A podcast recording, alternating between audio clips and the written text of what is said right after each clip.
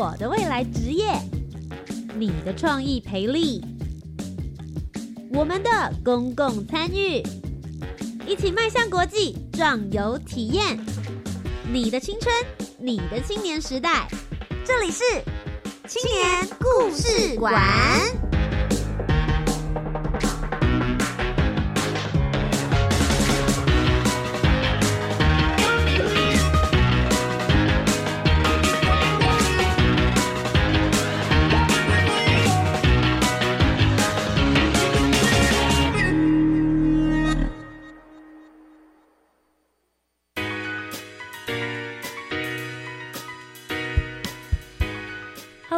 的听众朋友，大家好，大家晚安，欢迎来到由教育部青年发展署以及教育广播电台所共同制播的青年故事馆。我是节目主持人涂杰，很开心呢，在每个礼拜三晚上的七点零五分到八点钟，在教育广播电台跟大家再一次的相见了。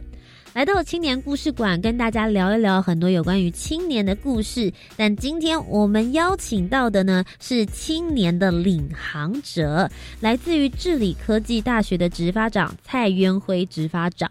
他今天要来跟大家聊一聊参与这个大专校院推动职涯辅导辅助计划的相关事项。我觉得蔡执法长是一个很有趣的人，他自己本身的背景呢，原本。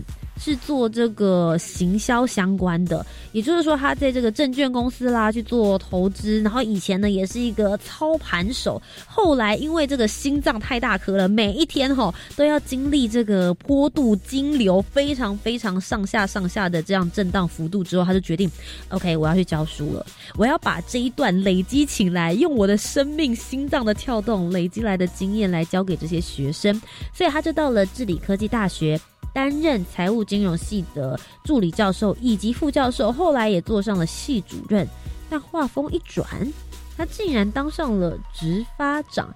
执发长是做什么呢？也就是帮助学生来做职涯探索的。一个学生在毕业之后。他到底要做什么样子的工作？我对什么东西是有兴趣的？我以为的有兴趣，在未来真的是能够让我温饱的吗？这个就是执发处正在做的事情。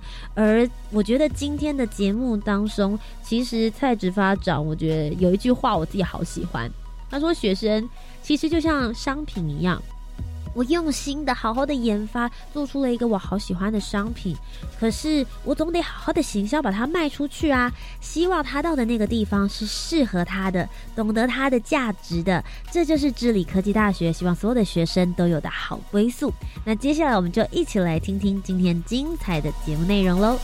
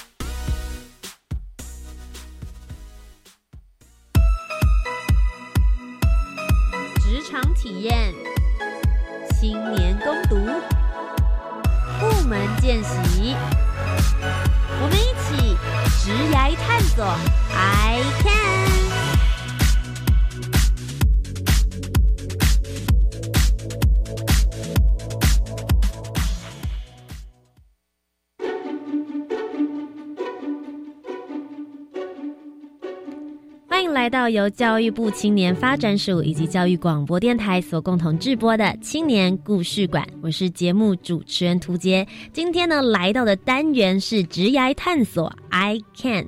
其实我自己非常非常喜欢这样子的单元，原因是因为其实很多大专院校的学生毕业之后会常常感觉到迷惘。大家都会想说：天哪，毕业是不是就是失业呢？所以教育部青年发展署呢，他们就推动了一个计划，叫做大专校院推动职涯辅导辅助计划。那有很多的大学或者是科技大学呢，就开始来加入，推动大家在学校的时候，我们教的不是死板板的知识，而是实际对你未来职涯对接真的有帮助的。今天我们邀请到的这一位呢，是来自于治理科技大学。刚刚稍微问了。了一下他之后，发现哇，治理科技大学呢，整个学校大概就有一万多的学生，每年毕业有两千个学生，怎么样帮他们找到工作，找到适合他们的好工作，绝对是一件不容易的事情。而今天这一位呢，就是幕后推手，一起来欢迎治理科技大学的执发长蔡元辉执发长。呃，图姐好，各位听众朋友，大家好。执法长好，那今天呢，接下来就来跟大家聊一聊治理科技大学呢，在去年参加了我们这个推动职涯辅导辅助计划，到底做了一些什么样子的事事情，学生又有什么样子的回馈？不过在此之前呢，大家一定会很好奇，能够有能力。推动这样子两千多个学生，我好好的帮你找到适合你的方向，这样子的人物一定相当不容易。所以先请蔡执法长先自我介绍一下，让大家知道一下你这个背后辉煌的历史，好不好？不敢不敢。好，谢谢谢图杰。呃，在整个推动的过程中啊，我想呃大家都一起啊，很努力的来帮同学，我们都是称之为我们叫人肉贩子，要把同学卖出去，而且要卖的好价钱。是是。那我先跟各位报告一下，呃，我是我是袁辉。那在过去啊，都是在投资界啊，在呃几年前啊，有幸到学校这边来，来帮助孩子们啊，做有关职业发展。所以职业发展，我们称之为叫做助人工作者。那助人工作者也要自己带给别人快乐，自己也要快乐，所以我们希望做一个快乐的助人工作者。嗯，啊，所以我们就透有啊。呃，整合校内外资源，还有在董事会、还有学校的老师、还有长官们的支持之下，我们怎么样累积资源来帮助同学们能够快乐就业、适性就业，而且能够不止能够进得去，而且可以活得很好，而且可以再来帮助更多人在这个方面。其实我觉得听起来很像一个这个佛心的公益事业的感觉，真的是在为了大家的福祉着想，完全不是为了就是因为很多人就说，哎，你今天做了这一件事情，它能够帮助多少人？就像你刚刚讲，它是一个。助人的事业，而且他帮助的人很特别，是一群他的未来发展性还有很长很久远，甚至他的机会能够弹性度很大的这一群人，就是所谓的学生。不过，我想要问一下蔡执发长，像你自己本身，你哦，像你之前讲，你在这个金融业里面打滚，每一天可能都需要这个心脏很大颗的情况，对不对？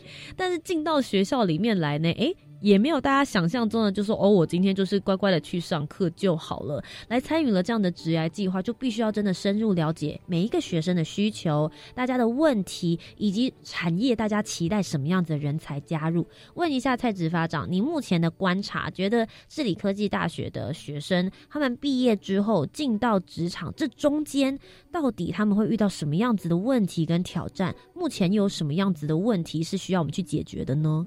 是的呃，谢谢涂杰。同学们在进到大学来之后，我们一开始应该说还在还没进来之前，我们有个叫未入学先入行，就有针对他的科系，我们会有呃学长姐或者业界专家回来介绍这行里面有哪些特色啊，需要具备哪些能力，是他可能需要有哪些的证照，所以他从大一开始就会开始选择他要的一个模组，嗯，等于他聚焦在他的方向。那聚焦完之后，他接下来我们就会安排参访。见习，还有考证照，然后竞赛，然后最后去实习，然后就就业。是。那我们在大一的时候会有两门课是必修，叫做呃生涯发展，还有人际关系。在大四要毕业之前，会有一个科目叫工企呃职场伦理或者呃工商伦理。希望透过这种方式，在前跟后让同学跟企业者能够接轨，在社会化社会化的过程中，能够更了解啊整个呃企业界需要什么。还有在相对应的态度，因为很多企业跟我们说态度非常重要，嗯，所以怎么培养他们好的态度，这是我们现在目前很重要的部分。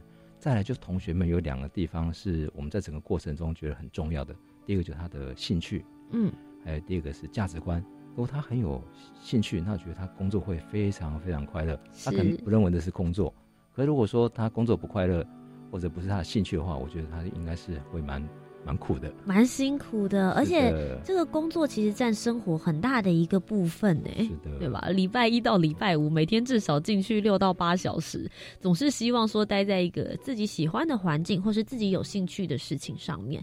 所以学校其实也会辅助学生说去找到他们真的想要的兴趣方向，对不对？是的。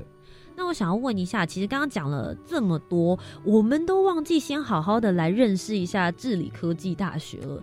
最主要呢，想问，呃，目前蔡职发长就职的这间学校，他在去年度的时候也参与了我们的推动职业辅导计划。其实我觉得在这个职业上面的培养，包含你刚刚讲到的这个态度。然后技能，它的价找到自己的价值跟兴趣，这几个点都是你们很重要的。那除此之外，你们哪几个科系其实是你们呃，等于是说学生表现比较杰出一点点，或者是重点培训培植的一些科系系所，让大家先简单做个了解。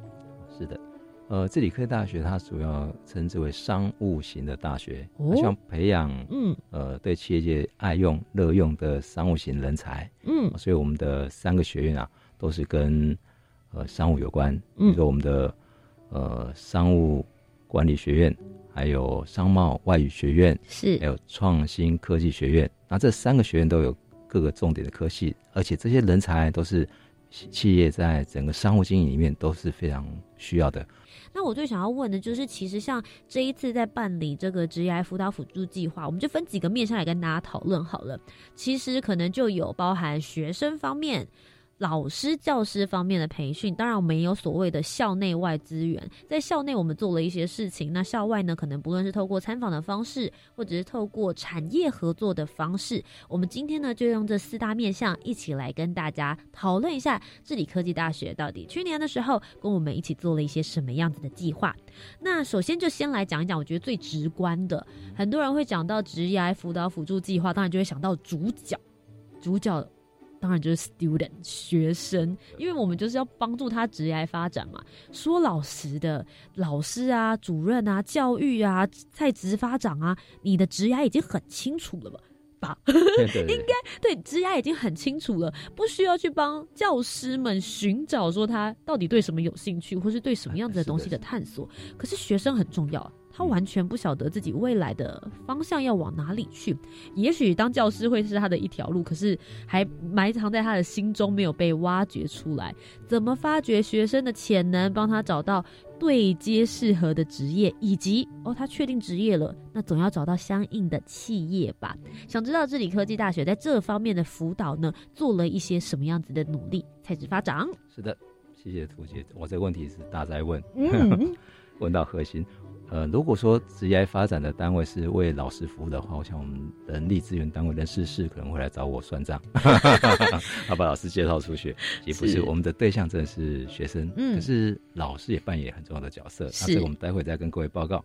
啊，在呃学生辅导部分，我们这里科技大学非常的重视啊，是呃学生的职业辅导，所以除了提到说在早期啊就已经把呃在早期就已经把有关生涯规划跟人际关系列为必修之外，也成立的第一个一级的单位的职业辅导单位。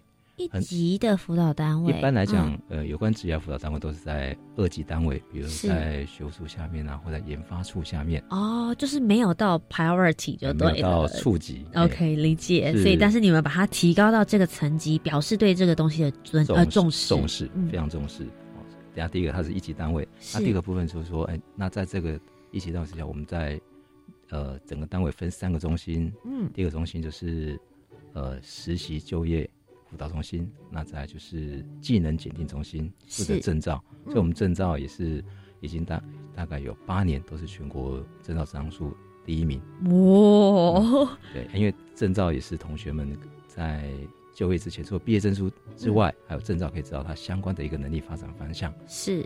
那另外一个是我们的校友服务中心，服务嗯校友，那、校友也是社会资源。当然那在我们的呃实习辅导中心，我们也成立一个叫就业守护生来守护孩子们就业。我们现在有八百多位就业守护生。哇哦，很多哎，其实，所以我们在教师节除了表扬学校的老师之外，是我也表扬这些夜师，所以我也是把他们当成老师啊，一起来做表扬跟恭敬。因为其实他们就是有很丰富的职场经验嘛，对不对？他们传授的真的就是现在外面是怎么一回事，我直接告诉你，你可能马上出社会就立刻可以用得到，或是会面临到的状况，可以马上在学校里面就让大家做好心理准备。是的，嗯。所以这个是夜师的部分，那接下来还有一些其他的部分呢？那除了夜师之外，呃，我们在同学们都有了各种能力培养，嗯，那最后我们会希望同学们都能够实习。所以实习对我们学对自己科大来说，它是一个呃毕业门槛，或者有些系上就把它变成必修。不管他是要暑期实习也好，或者学习实习最后一里，嗯，那我们真的非常感谢。呃，像青华署一些计划的资源的挹注，嗯，啊，还有像劳动部有一些资源挹注，让同学们在这做职业辅导之前，都有一些资源的一个整合，嗯，那同学们呃在实习的时候，我们就请各个厂商比照啊就业的面试的排场。哦，interview，interview，而且他每个公司啊会介绍他们的相关的福利，是，还有他们的工作项目，嗯，所需要的职能，然后呃接下来他们还有哪些呃。呃，公司旅游啊、讲座等等，来吸引同学去参加。让同学呃确定前往志愿之后，开始安排时间做面试。那这面试真的很有趣哦，同学们一开始根本不知道面试，不知道怎么写履历表，那怎么办？从零开始。对，所以我们一样也聘请啊很多的业界专家来帮助同学写履历表，因为履历表有些写的很琐碎，事实上我不知道没有重点。是的，而且整个主管他大概看履历表时间有限，对，应该尽快把你的。就是强项跟优点是亮点呈现出来，嗯嗯，所以其实我想问一下，像你刚刚讲到这个，不论是面试啊，还是这个实习的课程，大概会安排自己科大的学生是在几年级的时候来面对到这样子的挑战呢？是不同的科系有不同的需求哦。对，那有些科系他希望在大三，嗯，大三，因为大三去实习完回来跟你报告，实习完回来学生的学习态度完全转变。哦，他绝对不是为了分数，为了期中考、期末考来，嗯，来学校了。对，他是为了哇，原来我未来就业是需要这个东西。是，所以当然有这样的认知的时候，他在上课非常非常专注跟用心。嗯，哎，所以有些安排是大三下，大三下来之后，他发现哦，我哪些不足，我大四的时候我就赶快把我不足的地方，我需要学的地方就把它补起来。那有些是呃学呃认为安排在最后一里大四下，他直接毕业之后跟就业做接轨。那大四下他就没有学习习课程，有我们希望他白天在实习完，晚上回来，我们安排一些辅导课程、家常课程或者职场伦理课程，希望他来学习之后，在就业上能够更有帮助。是，不过其实刚刚提到的这一些，不论是呃实习呀，或者是有一些在大一大二可能有一些生涯规划跟发展的课程，当然也有之前蔡始发上有提到的，面对他们的态度或者是寻找自己个人价值，这些都比较偏向课程的部分。那想知道说，像在这个去年推动整个职业辅导计划的时候，有没有用到一些比较多元化的方式？也就是说，呃，学生们不只是在学校。我说课堂里面啦，就是真的就只是乖乖的坐在位子上，然后老师在前面天花乱坠讲一些，也不知道说学生到底有没有听进去。用了哪一些多元化的方式，让学生可以用呃更不一样的方法来触类旁通，是引起他们的兴趣呢？是在课堂上以自理课堂为例，我们非常重视实物性的教学，也就是说，不是只有老师在这边讲课之外，嗯，希望他能够实际操作。比如说，我们以财经系为例。我们引进的 Paper 那个机器人，那哦，OK，有，哎，那我们这个机器人，我们一定是空机，所以所以空机就是说它里面的程式都是同学们开始学要去写，要去学习。那这个语言同学不懂怎么办呢？嗯，他可以比如用专题的方式，可以跟资讯管理系的同学合作，嗯，然后或者自己自自学也可以。那我们把这个完成，那希望能够用智慧化的方式来做有关呃理财啦，或者呃。服务相关的一个一个处理，所以这个为了要让这个 paper 能够更人性化，是他只好赶快努力的学习。嗯，我觉得这个方法很好，因为有很多学生学习到新的东西，其实是因为有一个动力。他有一个理由跟有一个目标。那可能这个目标如果有趣一点，像你们把 paper 引进进来，对他们来说就会觉得说，哎、哎，这是一种就成就达成，就是哦，做到这个，这可以完成一件什么样的事情，或是可以让他学习到什么，有更多多功能的方法跟大家对话、聊天等等。我觉得对他们来说会是一个很好的推进力的方式。不过，其实，在你们的这个整体的课程之中，有一个我觉得比较特别的，叫做职涯三级辅导。那我就一直在想说，哎、这个好像是我第一次在访问的过程之中看到这样子的名词。所谓的三级辅导是分哪三级？智理科技大学又是怎么做的呢？是，呃，过去这个缘缘起，我先讲一个故事。嗯也是有一位同学啊，他来来做职业辅导。嗯，那我们外聘的一个职业师来跟他做有关他的兴趣啦、价值观的一个辅导。后来这位呃职业师跟他做完很多检测辅助工具，发现哎、他的兴趣应该是在销售，嗯但是他又是金融科系的，所以应该是做金融的行销最适合。是那我们做这个金融行销之后，他就约下一次，就下一次他他来的时候，他说他就跟子雅说：“哎，老师，我很我很开心，我已经找到金融行销的公司了。”就那我刚好我也也是职涯师，所以我就过去做参与。结果他是的找的工作，呃是没有说是金融行销，但是他卖的一种商品叫做死亡保单，哦，就是在台湾这边并没有被允许的一个产品。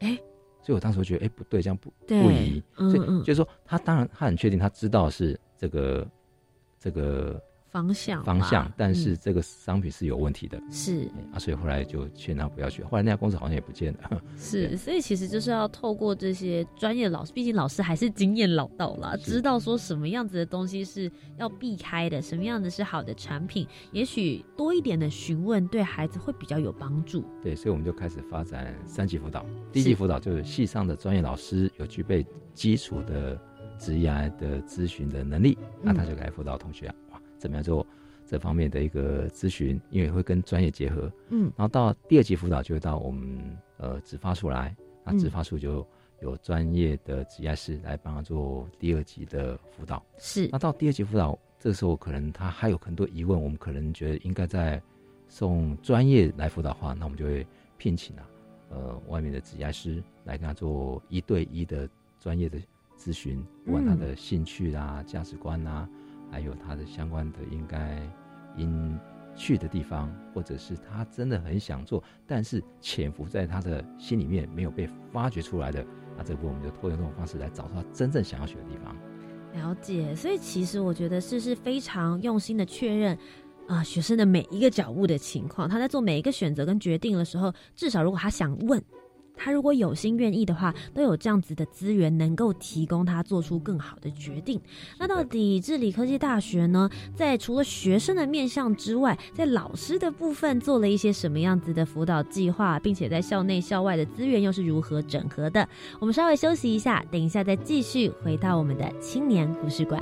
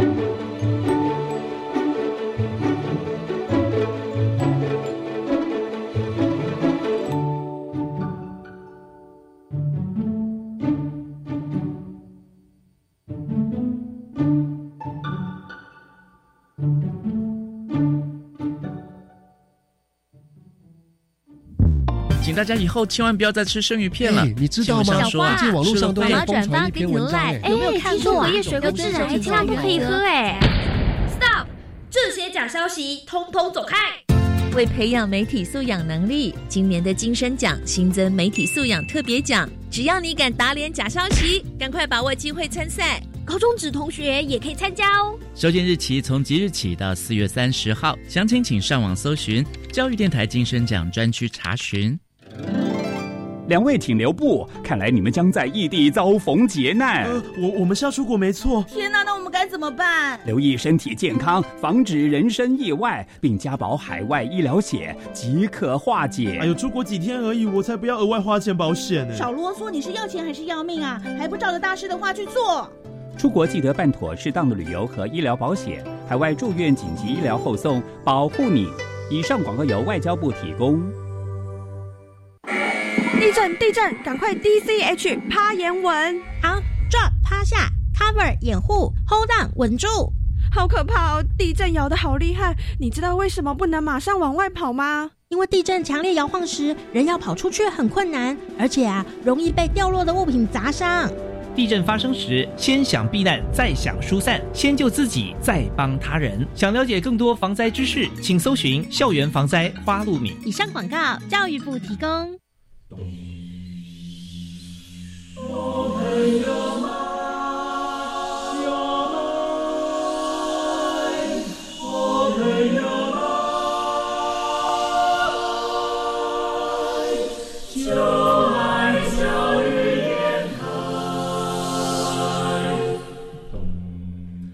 们是台北室内合唱团，您现在收听的是教育广播电台。回到由教育部青年发展署以及教育广播电台所共同制播的青年故事馆，我是节目主持人涂杰。今天呢，我们邀请到节目当中的就是来自于治理科技大学的蔡执法长。涂杰好，各位听众朋友，大家好，我是治理科技大学蔡元辉。大家好，呃，在十八长呢，在刚刚跟我们聊了有关于去年参与我们的这个职涯辅导辅助计划，学生当然就是第一受惠的这个目标族群啦。可是，难道一个学校要推动职涯辅导辅助计划，我们只要全心 focus 在学生就好了吗？是谁要来教这些学生？谁要来引导他们走向未来的路？所以，其实我觉得治理科技大学非常非常的聪明，他们。花了很多的资源呢，来投注于到这些生涯职涯的这个辅导人员以及系所的教师上。一个学生要教的好，重点就是要有一个好老师。所以想问一下蔡执发长，在这个你们参与的一百零七年度的时候，究竟对于这些职涯的辅导人员以及系所教师，你们又做了一些什么样子的计划，让他们对于自己的教学有更多的热忱了呢？是的，谢谢土杰。呃，老师在帮助做一个快乐的助人工作者，自己也要快乐。嗯，所以我们就办了一个职业辅导二日营，透过这个营队啊，来让老师们呃，如何有更多的技巧跟能力啊，来帮助孩子们。比如说，呃，让呃知道全家职业是在做什么，就是所谓的 GCDF 的证照。嗯，还有像我们跟辅大合作，呃，也非常感谢他们的的一个支持跟协助，有一个 CVHS 系统。也非常的好用。这个是做什么的？我怕是单专有名词，大家可能听不懂。不会不会，很好奇。它这个系统主主要是在呃职业跟生涯部分就检测啊。呃，让知道自己的兴趣跟价值观在哪边，嗯，那一个很有帮助的一个生涯辅助系统。它是一个量表嘛，就是学生可以透过比如说填一些问题，然后可以等于是有点类似发展出他自己的性向，类似这种测验。U Can 也是，也是可以来协助。对，了解。另外，我们也加入啊，呃，台湾职业发展专业人员协会，是透过这个协会啊，呃，来让更多这方面各校的专业人员结合在一起，那彼此分享。这些经验，嗯。啊，所以后来有这些外部资源之后，我们就开始发展一个叫做一系一指牙师，嗯，就这样一个科系啊，有一位指牙师。后来发展一年之后，发现这个指牙师啊，那个非常的忙碌，而且同学们需求很大，是，所以后来就在呃我们的呃高教生根计划跟教学这个计划的支持之下，我就发展成一般一指牙师。就每个班级哦除了导师之外，是的，除了导师之外，还有一个一位职业师。那这位职业师就是呃本身学校的专业老师，是然后有最基础的职业相关的培训之后，啊、可以同学只要有问题或有职业发展方面的一个疑问，都可以就近向做请益。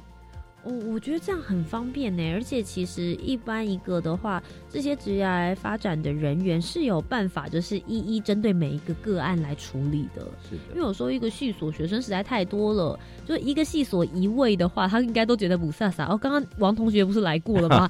就是另外一个王同学。我觉得这样的方式是非常能够进入一对一辅导的一个方法啦，大家要约时间也比较容易一些些而且。同学的问题爸爸宽，而且嗯我觉得因为外面的环境也是爸爸宽，所以所以这职业师就会后有一直持续的一个辅导过程中，自己的能力也跟着培养的越来越是强。不过真的啦，因为像职涯这个未来可能会影响学生，短则可能三年五年他的第一个职业，长则可能二十年、三十年、五十年。可能现在大家这个上班时间都越拉，这个十年呢都越越拉越久了，所以确实可能会影响到学生说他未来到底要做什么样子的发展。不过刚有提到一个我自己还蛮有兴趣的，就是职涯辅导生命教育的二日营。我想要实际来问一下，像这样子两天的营队里面，参与的全部都是职涯辅导的人员，最主要里面的课程为什么要涉及到两天这么多啊？是，呃，跟也跟各位听众朋友分享，呃，为什么要涉及到两天呢？因为最重要是会有那个过夜的时间，哎，睡过感情更好。是的，而且晚上在星光之下来做呃这个枝丫的分享，我觉得大家的嗯感情啊会更融洽。是那其实为什么要两天呢？因为事实上，呃，大部分都很专注在技巧啦，还有一些嗯辅助系统等等。嗯但是我们这次二日营呢，就办的比较更感性一点，比如哦说，哎、怎么样让学生学会感恩？嗯，怎样会念恩？还有怎么样让一些有生命故事的勇士来做生命故事的分享？是。那这个过程中，要让学生学会感恩，那我们老师也先会开始做感恩，所以可能先呃来对父母感恩啦，对我们学校感恩啦，对企业界的好朋友们感恩啦。嗯诶那这个过程中，呃，就可以慢慢学会感恩之后，未来我们就把这个感恩的心就传递给同学。那我每次都跟老师们说，呃，如果有两种人让我们来选，就其呃，一般人我们都希望能够有贵人提拔。是那贵人提拔，贵人比较喜欢提拔 A 那个感恩念的人，B 忘恩负义的人。那同一听，当然是感恩念的人当然 啊，对所以、那所以你要变成贵人想要提拔的那种人，那就要嗯变成会感恩念恩的人。嗯所以这过程中，因为在整个氛围的营造，还有在整个方向的引导，嗯还有专业人士的一些生命故事的分享，所以我们就以二日营的方式的形态。那那一天走的，大家觉得啊，就这样结束了，哎还想要更长的培训啊？意犹未尽。是因为其实我觉得这些职业辅导的人员，我觉得他们都好厉害，可以解决很多疑难杂症。任何学生来询问的问题，小到就是他们的这个生活小细节啦，他们的态度啊、价值观，到他们非常专业的技能，然后跟这个产业该如何链接，其实他们管的范围是非常非常广泛的。所以事实上，这些人员他们除了上这样子的营队，了解了工具，然后知道如何呃运用自己的感性思维跟学生培养信任感之外，他们是否也会有所谓的这个辅导人员的辅导人员？我不知道听，这我这蔡十八掌，我这样有表达清楚吗？就是辅导人员们哦，团督，就他们的领头老师，对不对。是是是，嗯嗯因为其实呃，在第一线的职业辅导人员真的是很令人敬佩，而且很辛苦。嗯是。啊呃，我曾经记得有个老师啊，来跟我讲他的学生在在海外实习遇到一些困境，嗯，讲的眼泪都快掉下来。那我想说，这个时候你别悲哭也蛮悲哭啊，所以我们这时候哎、用直接用用奈、嗯用通讯方式，然后跟他提怎么跟呃主管相处，啊，嗯怎么跟同事相处，所以我觉得他们都那种，那种真的是把他们看成自己孩子们那种悲心哦，是很令、嗯令人敬佩。对啊，因为这个其实就是我觉得是已经很摄入彼此的生活了，它不是只是单单一个表面关系。很多人就会说啊，我今天学生跟老师，如果你今天前一年的接面就是上课的时候接触，下课中打，大家就各自做各自的。可是我觉得这样子的摄入范围方式，它可能已经是呃值得信任的老师，甚至进化成朋友，可以彼此之间来分享跟依赖的人了。是的，所以呃，老师在第一线过程中收到这些讯息，还有要这么多帮助别人，所以呃，在定期间会有一个叫团督，嗯那团督啊会来呃召集啊，就有需要的老师或者会定期哎聚会，彼此分享应该怎么样来进行，可能哎下次会更好，是或者哎怎么做，或者哎他这次的分享可以作为另外老师他的一个一个帮助。我再举一个例子，有一次。墨西哥大地震，嗯，那我们有两位同学在那边，其他没实习完在那边就业，有一位有跑出来，有一位没有跑出来，嗯，那那真是很难过。那全校也帮他做呃折纸鹤等等，那没有呃跑出来这位同学，那接下来呢，我们应该怎么帮助他，让他的是呃重建心灵？是的，是的。那那时候我记得那时候我印象很深刻，老师来提到这件事情的时候，我觉得那个。那个老师的难过的表情，我到现在还历历在目。嗯，所以其实就是师生之间的感情链接，其实是非常非常紧密的。是的。那其实像呃，在这个培训整个的过程中，除了专业的职业辅导的老老师之外，其实像比如说系所的老师们，甚至像有一些他有指这个班导。其实跟孩子们的接触也很靠近，有的时候他们也是一个非常重要的指标性人物跟被信任的对象。像针对这些系所教师呢，有没有进行一些，比如说像是工作方的培训？呃，在系所教师部分，呃，我们每年都会定期的一些呃专业课程的培训。嗯，那再就是说我们在自己课上，在期初跟期末都会有呃导师的研习。还有教师的教学，嗯，还有方法的一些研习，嗯，那平常我们也补助老师们都可以去呃外面上这方面的课程，是，对，所以在这个资源的艺术之下，让老师们都可以就他们想所学的方法，尤其有些教学方法又日新月异。我昨天做个报告，比如说过去我们记得一堂课文设定五十分钟呢，因为每个人的专注能力只有五十分钟，是，可是现在 TED 为什么只剩十五分钟？因为大家已经缩到十五了各位十分钟之后就没办法专注了。可是你有没有看现在 YouTube 影片大概都几分钟啊？大概七分以内吧。嗯，所以表示我们专注能力大概就只能这样。所以怎么样在这五十分钟里面制造的很多的，好像剧那个剧情一样的张力。嗯，每大概七八分钟就一个张力，一个高潮，一个张力，一个剧情，这样是让同学们一直吸引。那让同学哎觉得这个张力快结束的时候，怎么样再制造另外一个张力，让他们可以吸引？哎，这个就是呃辅导老师很重要的功力了。这也是一个职场技巧啦，对对，老师来说，他也是需要这个职业方面继续辅导跟继续的进化。对，所以有时候我们觉得我们是好像综艺节目主持人，原来每一个都是宪哥的弟子。是啊，没错。不过，其实提到了这个老师跟学生之外呢，我觉得其实在这个做职业辅导的资源整合上面，当然校内其实就有不少了。那我们有很多校外的资源会去连接，最主要是希望可以顺利的把学生送往适合他们的产业界。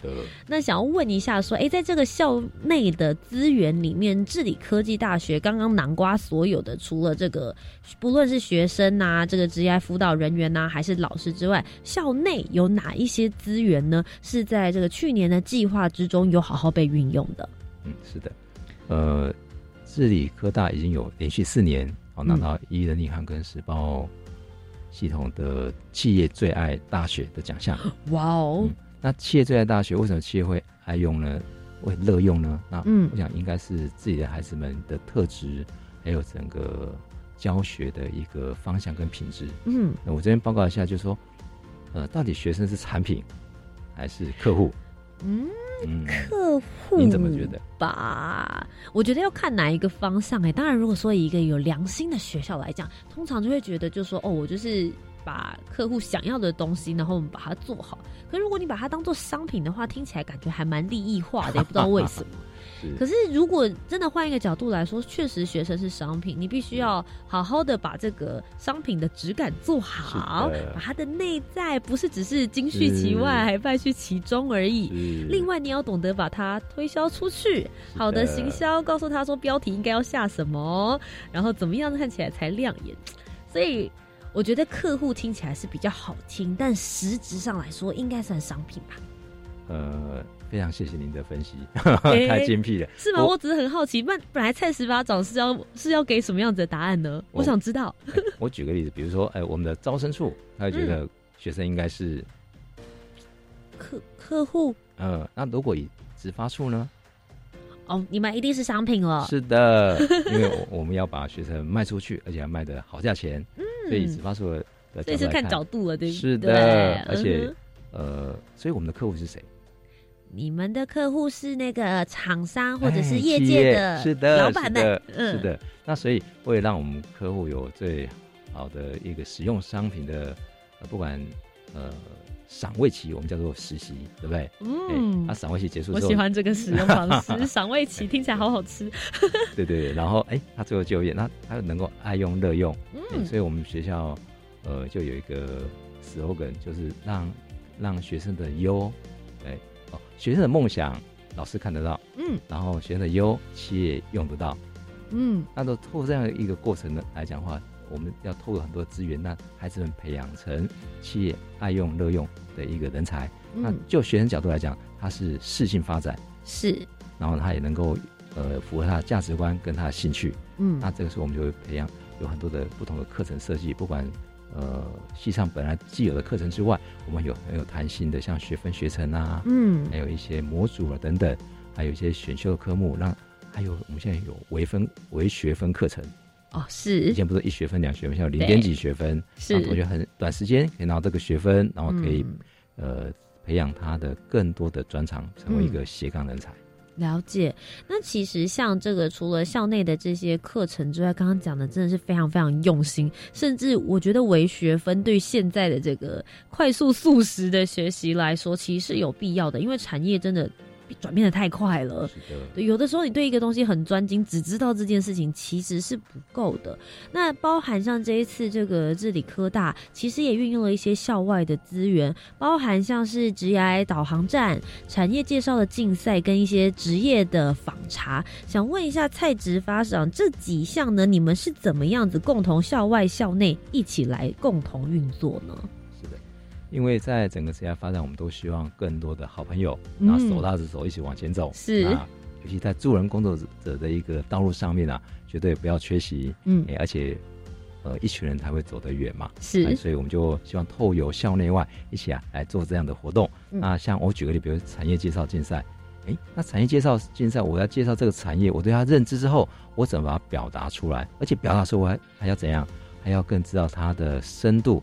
广度、嗯，高度跟强度，还有我未来的发展是。那这个时候，每个人介绍的不是只有比口才哦，要凭你的学习、你的了解程度，嗯，还有你的认知，还有你怎么传递，嗯。那我觉得在这个过程中，他们就更了解这个产业。是。那比如说像职业访查，在访查过程中，呃，他可能知道以前过去是这个样子。比如说有同学跟我说：“老师，你知道吗？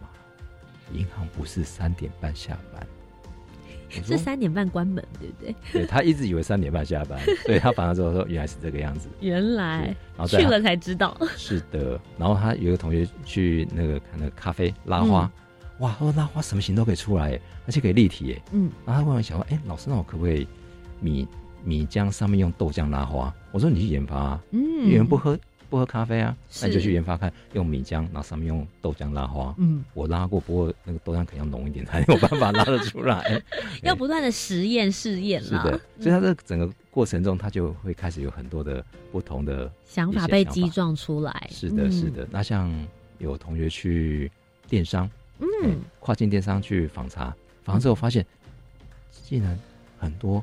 应用英语系的同学在里面发展的非常好，嗯，对，因为他英语很强，他在跨境电商，他也是需要跟对方做互动，对，哎，他发展也非常好，所以哎，马上第二条斜杠人才就出来了，他可以发展电商的这一块，然后他加强他的其他的能力，嗯，所以透过这个过过程中，学生就了解到自己的强项在哪里？嗯，弱项在哪里？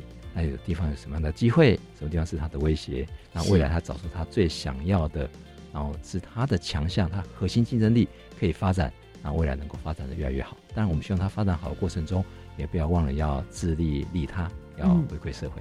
是，不要忘记要回来当别人的守护神啦。是的，当别人的天使，真的。我们校长常说，呃，常常当别人的天使，你的天自己的天使就会越多。嗯。那其实我们刚刚有提到一个我觉得蛮重要，我觉得也很有趣的概念，就是其实蔡执发长有提到说，所谓的这个跨领域，然后跨电商啦，或者是跨国际。跨这个字呢，现在好像常常不要说滥用，我觉得应该是常常被应用。想问一下蔡执发长，你在呃整个这个辅职涯的辅导计划之中，你怎么看这样子的一个趋势？那觉得学生应该要透过什么，拥有什么样子的技能，什么样子的态度，对他们的未来职涯才是有帮助的呢？是，呃，君子不器，那孔子说的。那不器什么意思？就是我不要被局限住。嗯，所以如果说。呃，我学了这个技能，那就只有这个技能，其他我都不碰。我觉得第一个会太狭隘，会了解别人。第二个呢，少了另外一种专长，不是要至少两把刷子，第一把刷子坏，还有第二把刷子可以用。嗯，所以我们很鼓励同学要第二专长，甚至第三专长，或者我们学校自己科大也在发展小语种，不是只有呃那个英语、国语。之外，我们还希望能够有像越南语、泰语、柬埔寨等等，OK，配合新南向的感觉。是的，是的。那透过有小语种，那他的专场更多，那这样对他来讲就会有更多保障。是。那这两年我觉得很大一个关键叫跨，就像刚刚图姐说的，不管是跨领域，还有跨境或者呃跨域哦区域的域，哎，这些部分就让同学们的视野、眼界还有未来发展。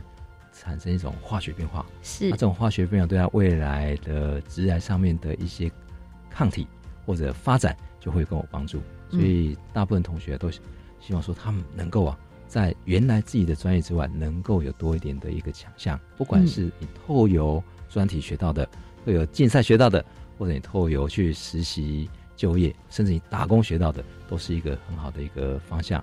哎，所以我举个例，比如我们同学啊，呃，他在呃，西藏学习的部分，除了他自己的能力，比如他学的是呃会计，嗯，可是呢，他又对电商有兴趣，那这个两个加加合起来，对他未来发展就更有帮助。嗯。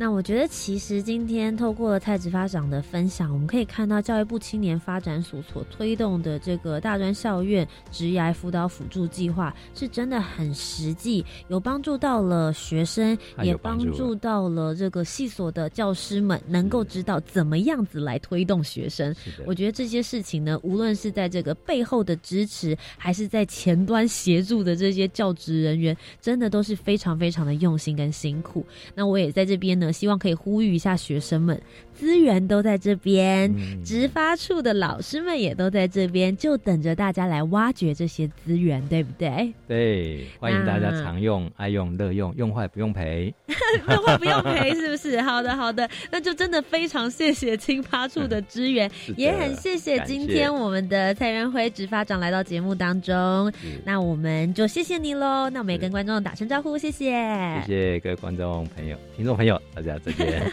好的，那如果大家想要知道更多相关的消息呢，也欢迎可以上智理科技大学的官方网站，其实也都可以看到他们对学生继续努力的推动，好好的卖卖学生，卖出一个好 价钱，好不好？那再一次非常谢谢大家今天的收听，我们节目还没有结束哦，稍等休息一下，再继续回到我们的青年故事馆，来跟大家聊一聊教育部青年发展署所举办的精彩活动。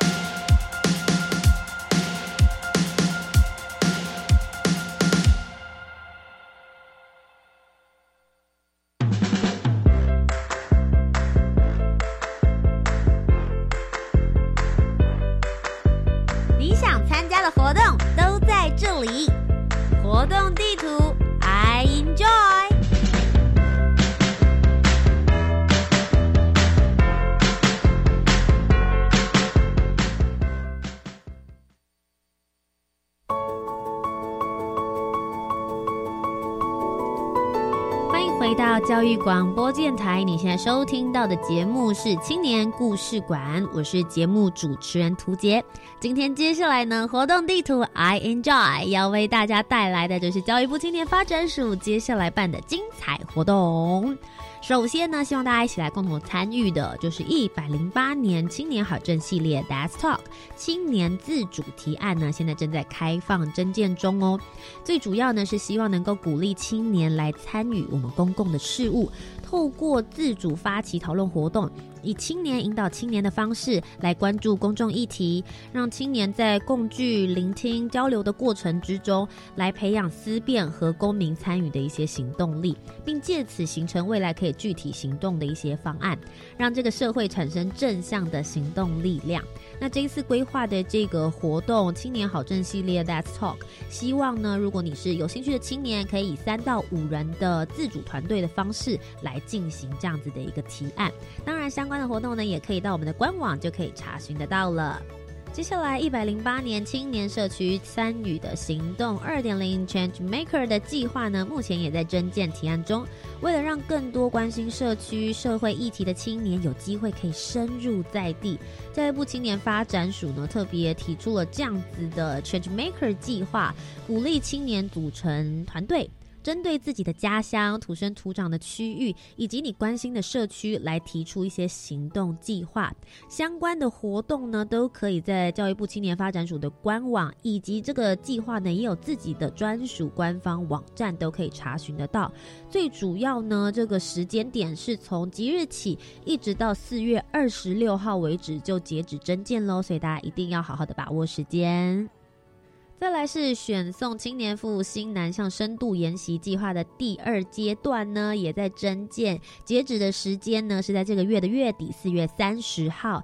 最主要是希望能够促进十八至三十五岁的青年与东协、南亚以及纽澳等国家的国际组织及国际非政府组织来做连接，观察组织运作的模式以及建立伙伴关系，同时了解当地的社会人文，进行分析比较，培养我。国国青年参与国际事务的能力，让我们的新南向的人才库呢，能够更加更加的充裕。所以，希望有志的青年，对于新南向有兴趣的，通通都可以来试试看报名征件。我们是到四月三十号截止哦。再来呢，是推动青年从事海外长期志工计划也在开跑喽。希望能够鼓励中华民国十八到三十五岁的青年到海外的国家、地区或者是机构里面提供志愿服务，只要三个月，也就是九十天以上的话呢，有机会拿到最高的补助金额是十八万元。那这一次呢，执行的期间希望是在六到十一月，在当年度，也就是现在二零一九年的四月三十号之前呢。请大家要记得提出申请，相关的问题呢，都可以到教育部青年发展署的网站，或者是青年海外和平工作团呢，也可以看到相关的信息啦。以上呢就是今天的青年故事馆，希望大家都喜欢我们今天的节目内容，也不要忘记这些很棒的活动呢，大家赶快来报名参加啦。以上。每周三晚上的七点零五分到八点钟，青年故事馆陪伴你一起聆听青年的好故事。我是节目主持人涂杰，我们下周再见喽，拜拜。